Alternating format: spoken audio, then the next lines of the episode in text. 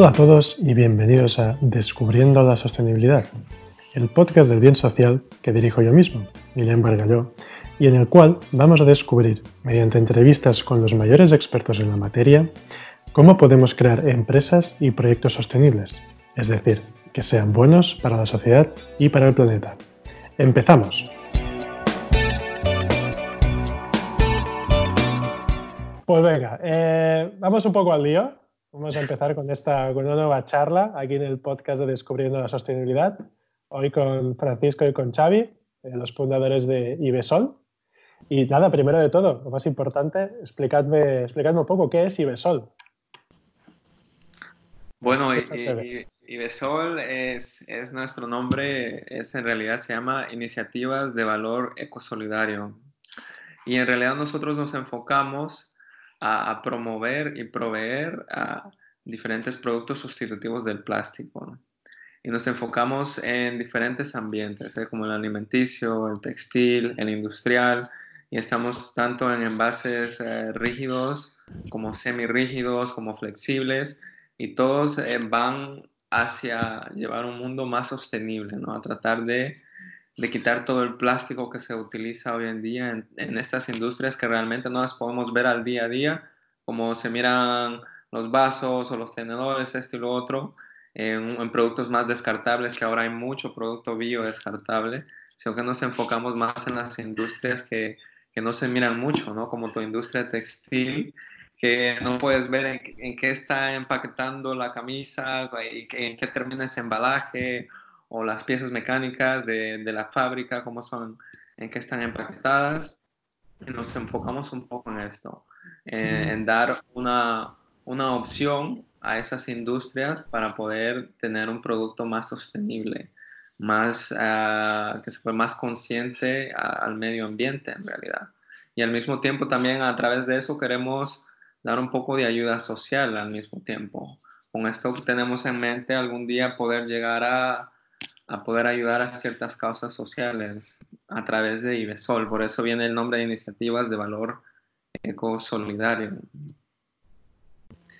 Hay, añado un detallito, si, no, si, te parece bien, que es que dentro de, la oferta que ahora estamos, eh, que, estamos eh, presentando a las empresas, acabamos, pero de esto tiene días, de introducir ya el film flexible apto para paletizar, ¿no? biodegradable. Esto es una cosa que el que se base por un, por un eh, polígono industrial verá como cada fábrica tiene centenares de palés, todos envasados en plástico. Cada pieza o cada caja que va a un palé pasa por tres o cuatro palés a medida que desde que sale de fábrica hasta que llega al sitio final, con lo cual todo esto es un plástico de un solo uso, que es el que a nosotros nos afecta, ¿no? Porque al final también eh, ese es el, el, causante del gran problema y sobre todo porque se, se, descomponen microplásticos al final y todo acaba, no, no acaba en el mar, no, acaba dentro de nosotros, que es peor porque al final y la cadena alimenticia te lo trae de vuelta, ¿no? Entonces, ese es un poco nuestra, nuestro... Y, buscamos siempre de donde podemos meterle la cuchara, le, metemos. Además, me gusta porque sí que es verdad una cosa que mencionáis, que al final os centráis en un tipo de, de, de, plástico, de envase, etcétera, que es para el sector industrial, que es el que no se ve. Porque ahora todos estamos exigiendo mucho que si sin plástico en los envases, las tiendas del zero waste, etcétera, pero Claro, hasta una tienda Zero Waste, ¿cómo no llegan estos productos a la tienda? Es muy bonito ver que no tienes las nueces envueltas en, un, envase, por ejemplo, pero ¿cómo ha llegado este envase hasta esta tienda? Al final, la logística y el transporte por ciertas necesidades también, los productos no pueden ir al aire libre en muchos casos, porque hay un, tema de esterilización y hay un tema de que luego se pueden eh, dañar los productos. Entonces, ahí, que es el gran invisible, el sector industrial es el gran invisible en todo este tema, estáis entrando en un área... Y, consume lo que no imaginar. Exacto. Entonces vosotros estáis dando alternativas y soluciones para este gran, eh, gran volumen de demanda que hay en estos sectores. Pero tenéis un poco, eh, ¿tenéis algún dato, alguna cosa de cuál es el volumen más o menos de, de plástico que se puede mover en alguno de estos sectores? De plástico de un solo uso. Bueno, no, no sé, ¿eh? por si tenéis o alguna ratio. Eh, te, te, comento sin decirte el nombre de, de, un cliente que tenemos ahí. Sí, eh, no hace falta. Y produce para una gran cadena de supermercados. Es solo en bolsas, ellos eh, en bolsas de plástico de un solo uso, que sacas el producto, te lo, te lo comes y el producto se acaba, lo que sea, y la bolsa se queda. Llega a consumir 800 mil de estas bolsas al mes. ¿eh? es que. Y, es, y es solo ¿eh? uno de, de, tantos de los clientes que tenemos, ¿eh? que consumen en, kilogramos, que ya consumen mil kilos, dos mil kilos, tres mil kilos al mes de plástico, solo para em, empaquetar un, un, chorizo o algo así, o lo que sea, ¿no? Eh, se consume mucho plástico hoy en día para, para todo. Como decía Javier, lo, lo, lo del embalaje, los palets, eso es increíble. Un día nos sentamos con una señora que nos dijo, yo aquí en mi fábrica tengo como 4.000 palets y cada palet pasa por tres o cuatro vueltas o cinco antes de que llegue a, la fábrica final de distribución y allá lo vuelven a hacer pasar por otro palet de plástico, así que es una cantidad eh, exagerada de, todo lo que se consume hoy en día de plástico de un solo uso para, para embalaje, en realidad, de todo lo que miramos hoy en día, como decías, lo que llega al supermercado, lo que llega a las tiendas, lo que llega a los almacenes, eh, todo antes de que llegue a su punto de destino final pasa por un proceso de, embalaje de plástico. añadiré un detallito que es nuestro, nuestra dinámica como empresa. En, principio empezamos con la idea de copiar lo que está pasando en Europa, que van mucho más adelantados que nosotros, en el norte de Europa sobre todo, donde nosotros algunos de los clientes nos dicen que los que exportan sobre todo, que tienen que cambiar los hábitos porque allá no les, no les, no les quieren el plástico con los que envuelven y tal. Pero nosotros nos hemos ido dando cuenta de que para funcionar tenemos que entrar con la empresa, con el tipo de empresa que ya trabaja un material ecológico, digamos, pero que tenía que envasar en plástico porque no encontraban alternativas. Y nosotros ya a estos les podemos ofrecer las alternativas, digamos, en, materiales bioplásticos o, o, en PLA o materiales, digamos, eh, que, que, sean biodegradables y compostables. Pero más allá de esto, hay todo el resto de industria que no se siente interpelada por esa sensibilidad ecológica, que es a la que hay que llegar, que eso solo se llega con normativas, evidentemente, como pasa en Alemania o así, que señor no se puede utilizar y se acabó. Aquí, evidentemente, no va a ser tan fácil, pero bueno, nosotros empezamos por, el, por lo que es el foco de, mercado más sensible, pero lo que hay por, por, delante para hacer da para mucho más que para nosotros dos, obviamente. No, no, está claro. Pero, pero sí que es verdad, y hay un tema muy importante, que es que si no llegamos con una eh, con una regulación, con una normativa medioambiental, es muy difícil que algunos grandes cambien. Y al final, ahora que ya hay soluciones, hace un par o tres de años había menos soluciones, pero ahora empezamos a encontrar soluciones en casi todo. Eso al final, que venga la Comisión Europea, que se diga, eh, se acabó. El único o los únicos plásticos o envases que se pueden usar son estos, estos, estos y estos. De aquí también me gustaría un poco, ya que vosotros os dedicáis al mundo del envase, que habláramos un poco sobre los conceptos de, los envases que ahora están tan de moda, que hablamos de bioplásticos, de ecoplásticos, de biodegradables, de biocompostables, de compostables, y la gente se hace un poco un lío. Entonces me gustaría, si pudierais echar un poco, arrojar un poco de luz sobre este concepto y explicar un poco qué significa un bioplástico y un plástico compostable, por ejemplo, y por qué es diferente de un envase de plástico mm, tradicional o de los que vemos normalmente en los supermercados. No sé si podéis echar un poco de, descripción ahí y explicarlo para que alguien nos lo explique bien. Vale, pues ah, un, bioplástico realmente eh, eh, lo que está diciendo el término es un, es un plástico bio, ¿no?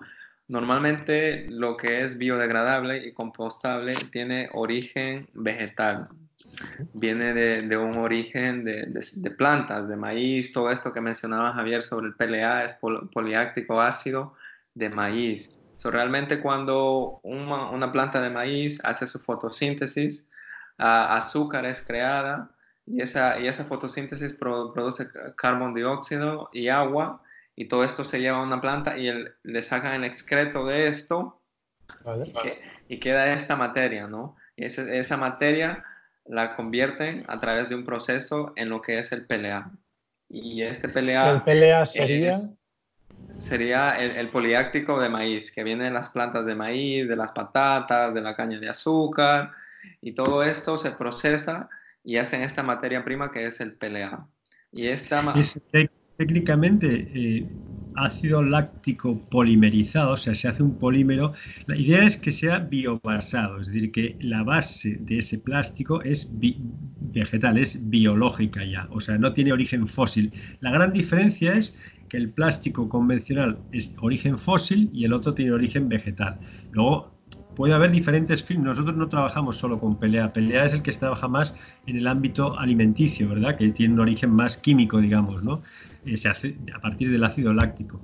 Pero, por ejemplo, también hay, hay, hay films de compost, que son materiales, es un film hecho compostado mecánicamente y sirve para usos eh, industriales diferentes, como que, por ejemplo, los plásticos esos de la frutería que vemos que tienen un color un poco lechoso, ¿sabes? Ese que, que, que te lo dan ahí.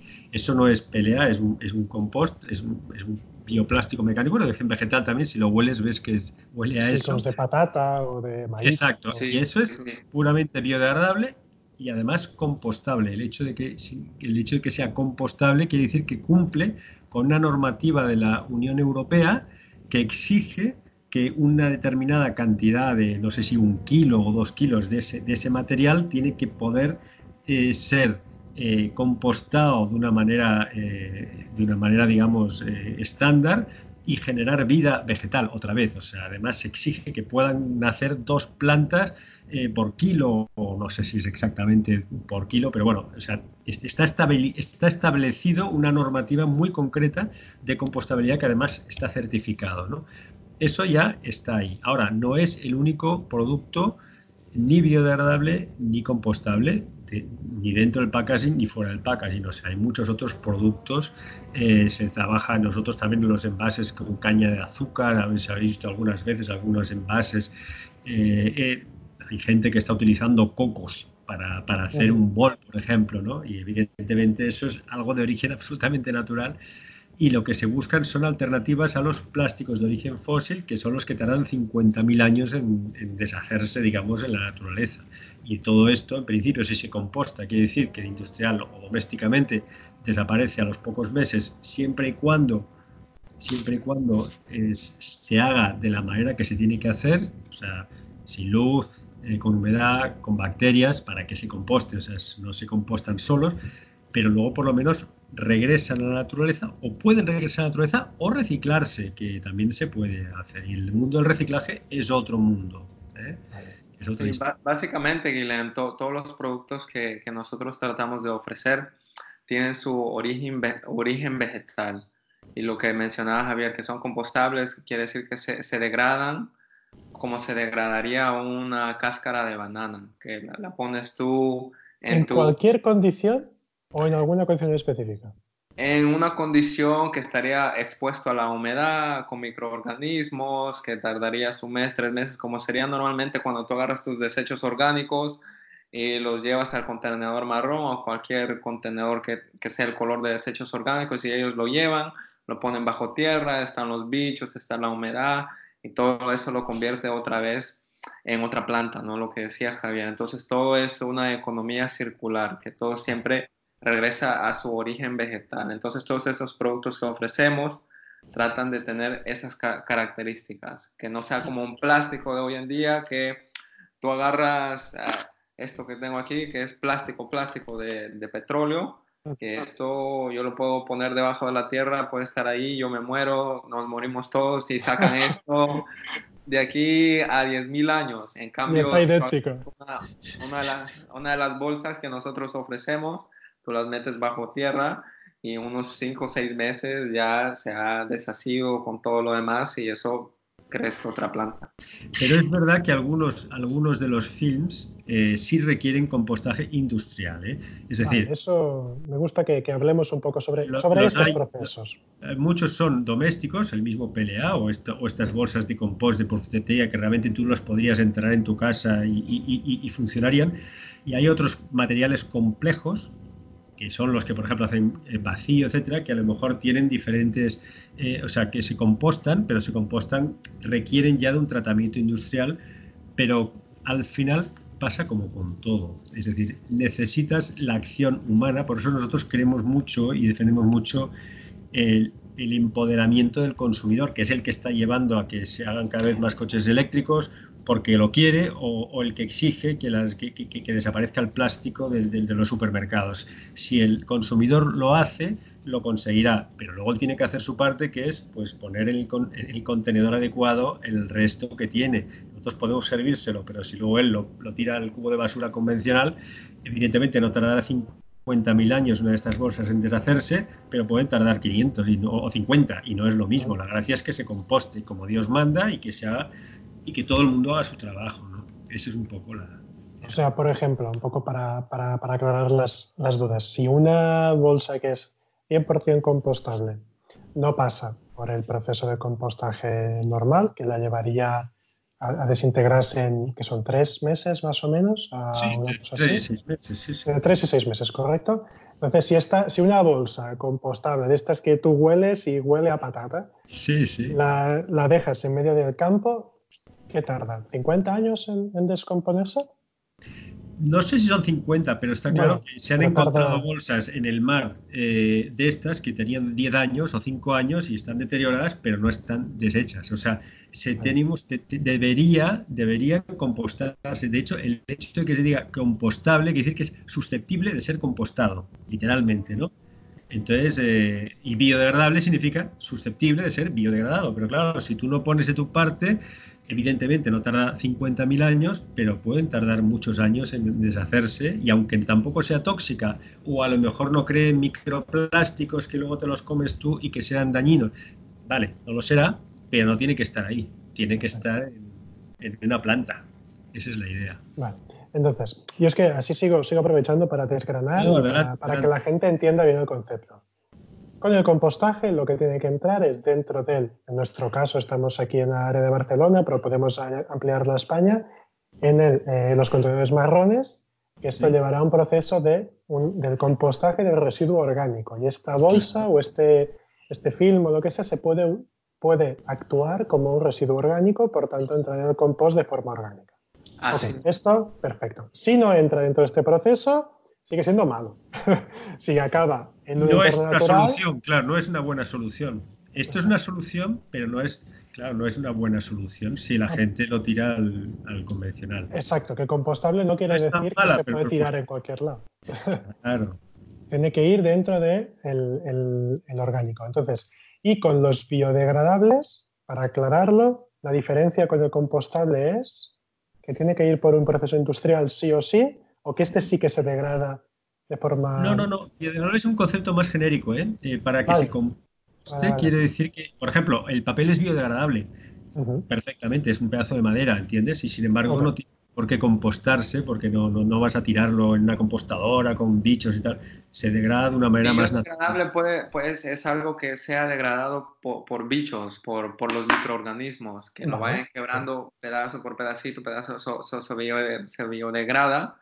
Quiere decir que es algo está apto para que yo lo ponga en su compostaje o donde tenga que ir y se comienza a biodegradar por microorganismos. Entonces que el microorganismo pueda quebrar, digamos, una cáscara de banana, se la comience a, comer por pedazos, eso quiere decir biodegradar. Entonces, claro, como un plástico normal de hoy en día, nada lo puede biodegradar, entonces no es. biodegradable. En cambio, lo que tratamos de ofrecer nosotros son estas opciones biodegradables que los organismos sí las Pero- pueden quebrar. El compostaje, digamos, es un mecanismo de biodegradación, vamos a decir así. Ok, ok. Que puede ser doméstico o industrial, y ya está. Y, y luego las cosas se biodegradan de natural, pues lo que tú dices, tiras una banana en, en- en el jardín de casa y a las seis horas ya no queda nada porque se, lo, se biodegradó solo, ¿no? Eso. Pero esa es la idea. ¿eh? Ahora, tiene que, nece- pero si tú vas, por ejemplo, y es una de las de las cosas que a, que, que a mí personalmente me llevó a este a este a, este a plantearme el, como, el come- trabajar en esto cuando yo estuve en Italia, pero también pas- pasando por Francia porque en la noche, y, estaba en una casa de alquiler, de eso que te alquilan, y veías ya que estaban, te hablo hace más de dos años o tres, ¿eh? los contenedores, cada uno para según qué tipo de desechos, ¿no? Ya estaba diferenciado en esa casa. Me llamó la atención especialmente que el desecho de plástico ponía una bolsa de plástico, mientras que los otros ya ponían bolsas eh, compostables. ¿no? Se me hizo la atención de que, claro, para tirar plástico no hace falta que utilices una bolsa de plástico, incluso es contraproducente. Pero ya ellos ya tenían eso, lo cual quiere decir que si tú pones una normativa y tú ya le dices a la gente cómo tiene que actuar, la gente lo hace de natural. Pero claro, lo tienes que facilitar y luego la gente que ponga de su lado. Y a lo mejor habrá un 10%, o primero, primero habrá un 60%, luego un 30% y al final un 10% de gente que nunca te cumpla. Pero bueno, si consigues reducir el impacto de los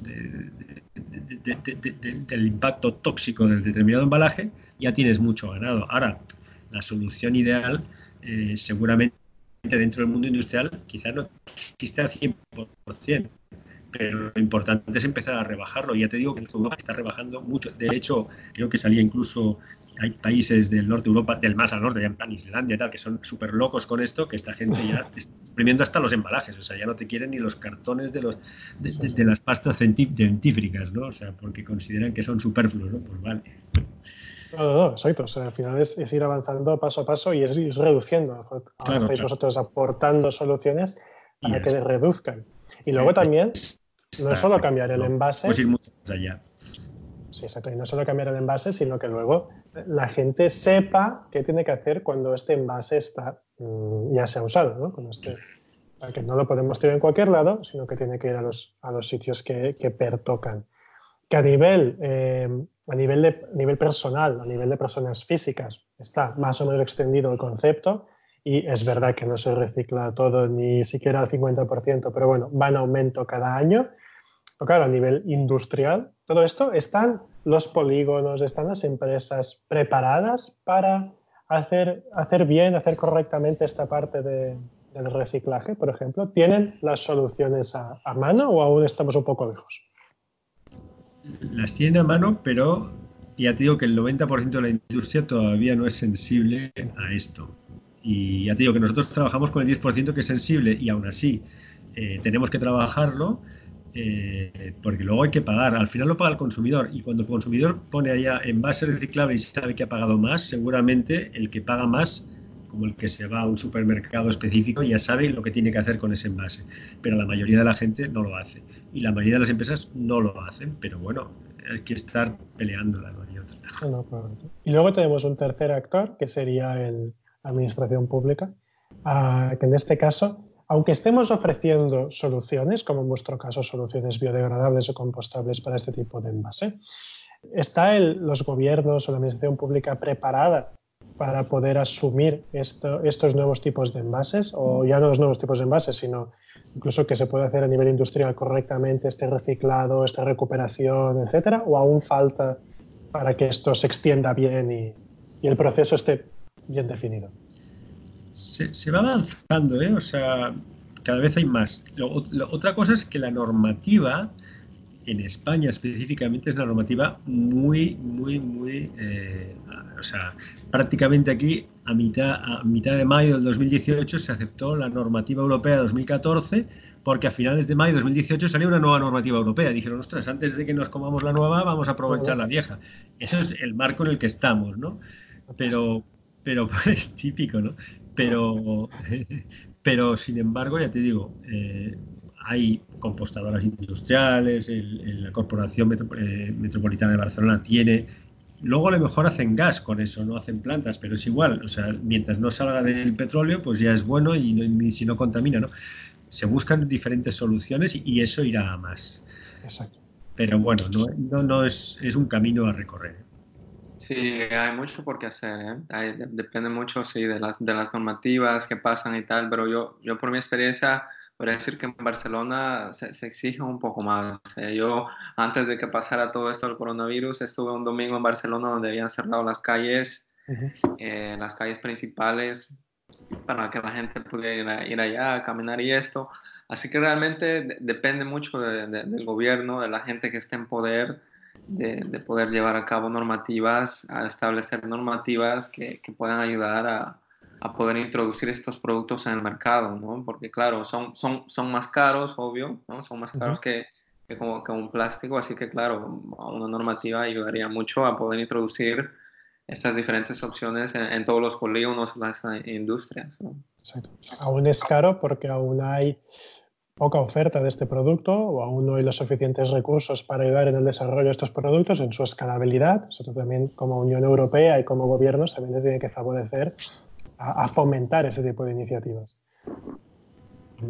Y luego, luego ahora estamos muy centrados, eh, vosotros porque estáis a nivel industrial, ahora estamos muy centrados en, la industria de la, del reciclaje, de ofrecer soluciones que se puedan reciclar. Pero otra tendencia que, al menos a nivel de consumidor, que desde de la conversación empezábamos a introducir un, un, poco, es también todo el tema del reusar, de, de, los envases, de los materiales reusables a un nivel muy de consumidor, de, persona física, esto se está introduciendo cada vez más, ¿no? Pues con el reusa tu bolsa o las bolsas de algodón para ir a hacer la compra o tus tuppers para, de silicona, etcétera, para ir y comprar la carne y luego, bueno, lavarlo y volverlo a usar.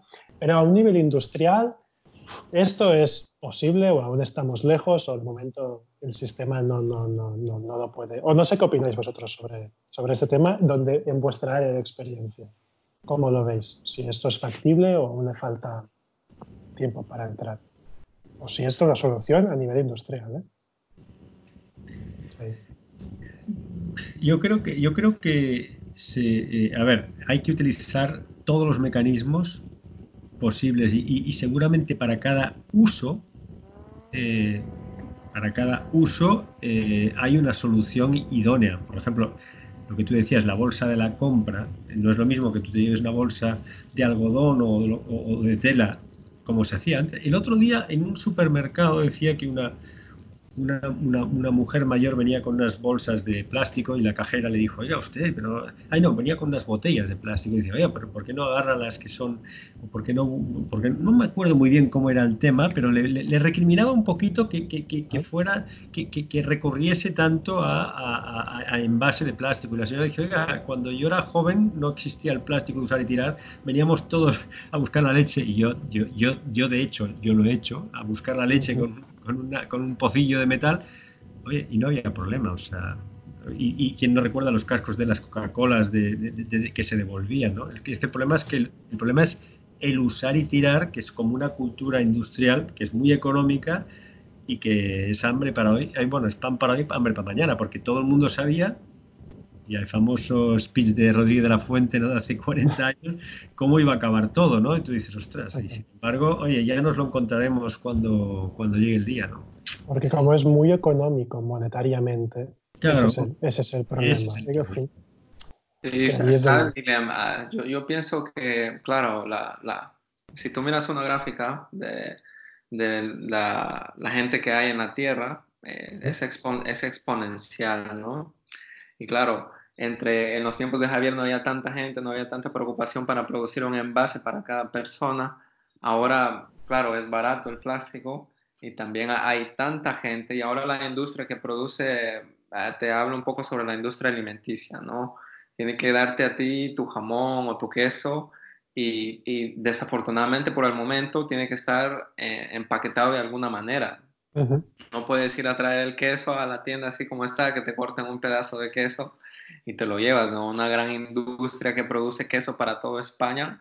No, no puedes llegar tú ahí a, coger tu, tu, pedazo de queso y llevártelo a casa, ¿no? De alguna manera te lo tienen que hacer llegar al supermercado, ¿no? Entonces, yo pienso que por el momento siempre va a haber un, un intermediario, un envase para hacerte llegar ese producto final a, tu casa o al supermercado, para hacer llegar ese producto al supermercado, o si estás hablando de una industria textil, para hacerte llegar e, esa camisa a tu casa, tiene que, tiene que haber siempre algún tipo de intermediario. Desafortunadamente ahora se utiliza el plástico porque es lo más barato, ¿no?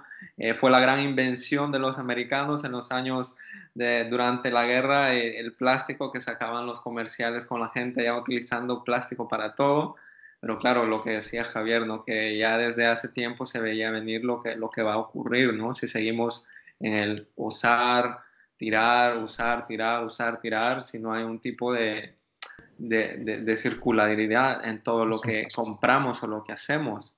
Eh, realmente es difícil ahora en día poder encontrarse un producto que no lleve un tipo de embalaje, ¿no? Yo leí un libro el año pasado que una familia americana trató de vivir un mes sin productos que fueran hechos en China y se les hizo imposible, imposible. Esto en Estados Unidos, imposible, no encontraban absolutamente nada que no fuera hecho en China. Entonces hoy en día, desafortunadamente, está ese intermediario, ¿no? Entonces nosotros tratamos de ofrecer una opción para que ese intermediario sea más, más sostenible, para que cuando...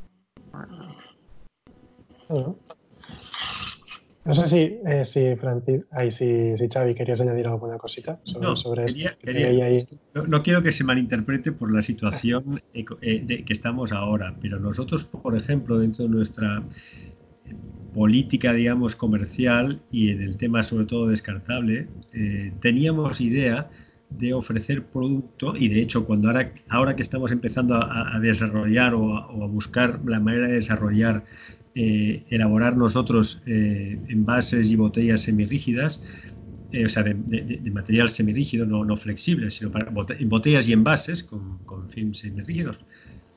nuestra idea es que se pueda hacer en España o en Europa por lo menos. Y ahora que se ha visto cómo realmente todo es, la globalidad es tan intensa que a la que puede haber un problema puntual en un sitio, toda la cadena de suministro se puede ir al carajo, ahora mismo se ve con las mascarillas y con todo lo que está pasando, de repente resultó que el 90% se están haciendo en el mismo sitio y cuando falla aquel sitio, todo el mundo, entonces la gente se ha empezado a dar cuenta de que había que empezar a empezar a, buscar alternativas, ¿no? No podemos depender todos de la misma historia y nosotros esa idea la teníamos incorporada, no tanto por esta razón, como porque a lo mejor para traer una bandeja de China tienes que tener un container entero. Y entonces al tipo no le puede decir a tu cliente, mira, compras 6 millones de, bandejitas y lo tenemos arreglado. No, el tipo necesita 50.000. Entonces, de algún modo vas a tener que decir, te las hago aquí, pero te saldrán más cara. Pero al menos tener esa opción. Es que hasta ahora no la tiene.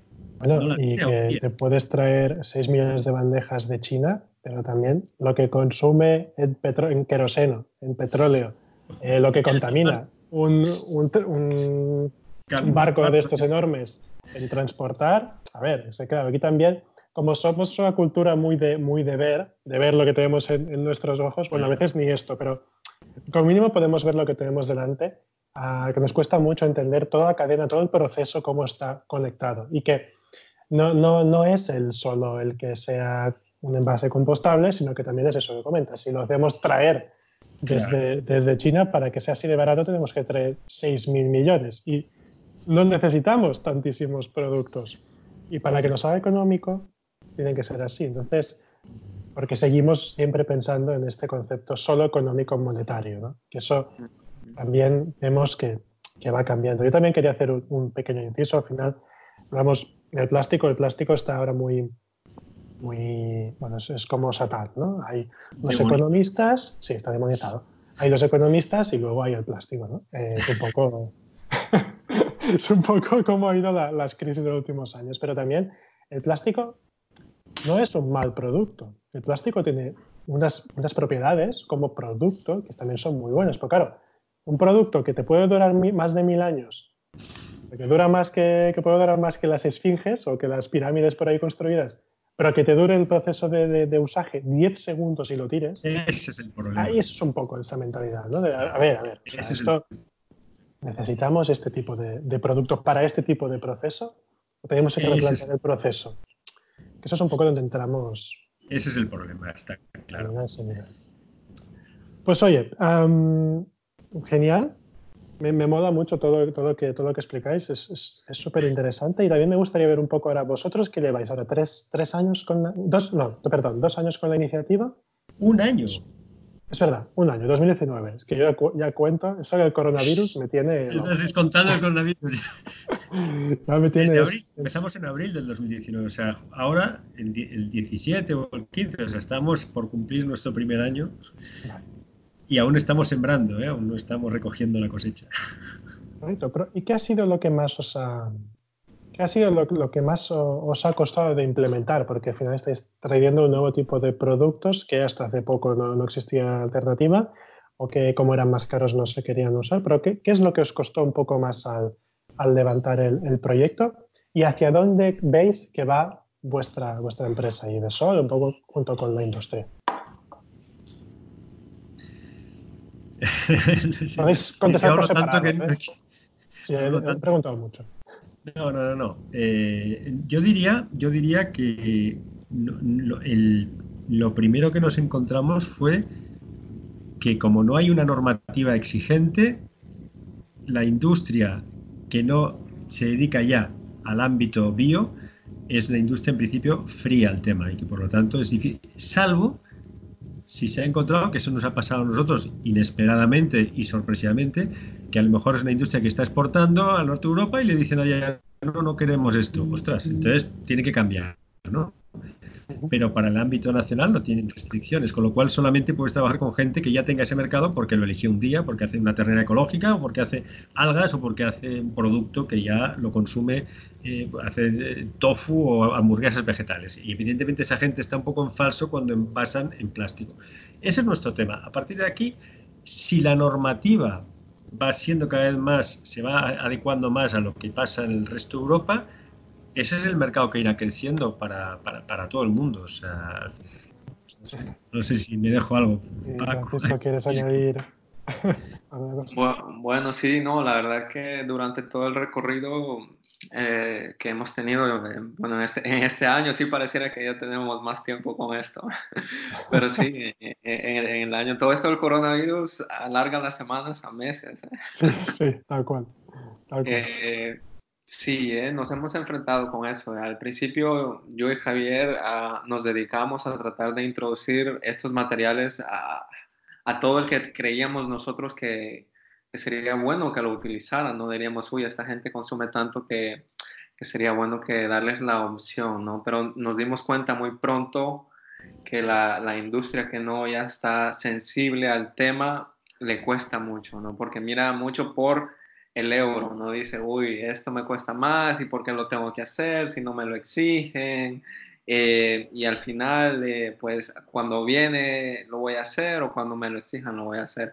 Así que en realidad eso fue nuestro primer eh, gran tramo a cruzar, nuestro primer obstáculo a cruzar fue este, de darnos cuenta de que teníamos que ir por las industrias ya, ya bio, gente que ya está, ya está concienciada, que ya quiere que no lo ha podido hacer porque no había una opción hasta ahora. Entonces, darnos cuenta de esto al principio fue, fue difícil, ¿eh? porque perdimos mucho tiempo en andar tratando de, de ofrecer estas opciones a, a, todos, ¿no? para que todos tuvieran esto disponible en sus manos y decir, uy, está esta opción, ¿por qué no? Si el plástico es tan dañino, claro, lo podemos ver, lo escuchamos diariamente. Eh, se mira constantemente estos videos que sube la gente. El otro día vi uno de, de, de alguien que fue a Mercadona compró un croissant y el croissant lo tiene que poner en la bolsa de plástico y sale de la tienda, saca el croissant, se lo come y la bolsa se queda. Dice, el croissant se fue en 20 segundos y la bolsa de plástico queda ahí dando vuelta, vuelta, vuelta. Así que al principio nos costó mucho esto, eh, nos costó mucho encontrar y, definir el cliente que realmente por el momento está interesado. Pero como dice Javier, tarde o temprano el cliente exige tanto, eh, el consumidor está exigiendo, quiere el cambio, por lo que yo he visto aquí en Europa, la gente quiere el cambio, se va a otras partes de Europa, la gente ya lo está haciendo más y, se, viene a venir, en la industria se tarda un poco más porque claro, la industria mira más la parte económica, por el momento es un poco más caro este material biodegradable compostable que el plástico que viene del petróleo. Muy bien. Muy bien. Oye, pues, ah, pues nada, para, para, mí con esto concluiríamos eh, lo que es la entrevista, pero siempre, siempre me gusta, como al final vosotros dais una parte de vuestro tiempo para que podamos ah, generar este contenido y resolver dudas de la gente, también me gustaría que usarais ahora, os, os doy un, un, minuto de gloria, ¿eh? que pueden ser dos minutos, ah, que también usan los políticos en los debates, por ejemplo, para que vosotros podáis hacer un pequeño resumen de, de IBESOL y poder lanzar un mensaje a, que os gustaría a, los que pueden ser oyentes y que pueden ser vuestros posibles clientes en un tiempo, para que esto también os pueda echar un cable. Así que si queréis hacer un poco de, speech comercial. no sé, proyecto. Eh, bueno, aquello de esto no me lo había preparado.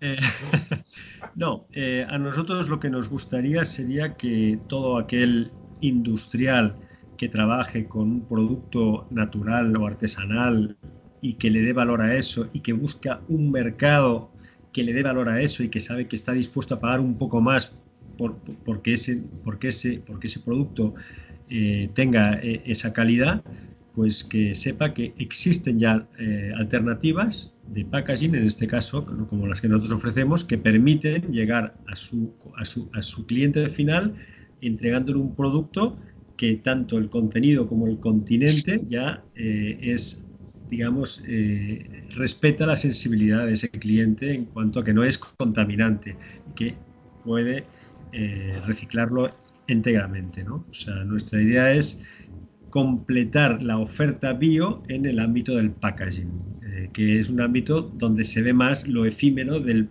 plástico, precisamente. ¿no? Por eso trabajamos ese, ese, ese mercado. ¿no? Y no sé si a, si a Francisco se le ocurre algo más.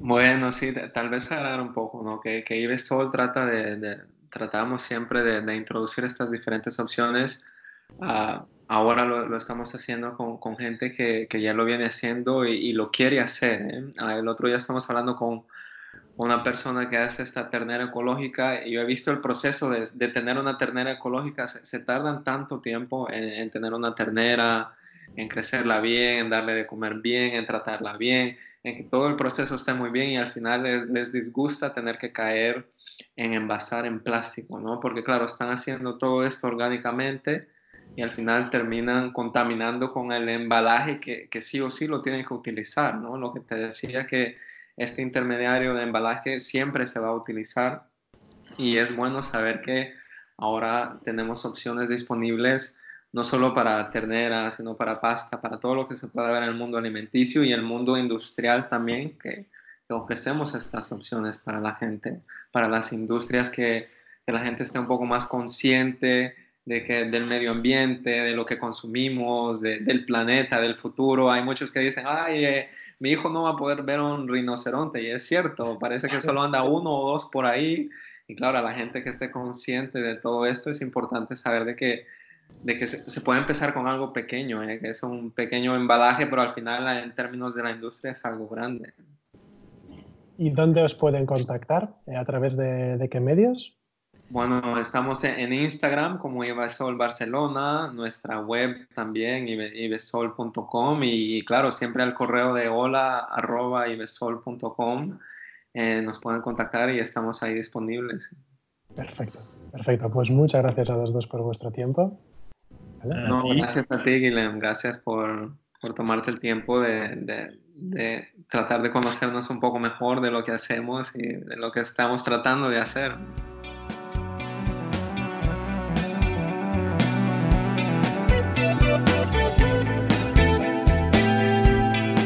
Pues hasta aquí la entrevista de hoy. Muchas gracias a todos por estar allí y por escuchar. Y a partir de ahora siempre podéis seguirme a través de las redes sociales. Estamos tanto en Instagram como Facebook, Twitter y LinkedIn con el hashtag El Bien Social. O también podéis suscribiros a la newsletter que encontráis en el, en el perfil de la página web. Y cada semana podréis recibir tanto los nuevos contenidos como la newsletter especial de los viernes sostenibles. Así que de nuevo, muchas gracias a todos y nos vemos en el próximo podcast de Descubriendo la Sostenibilidad.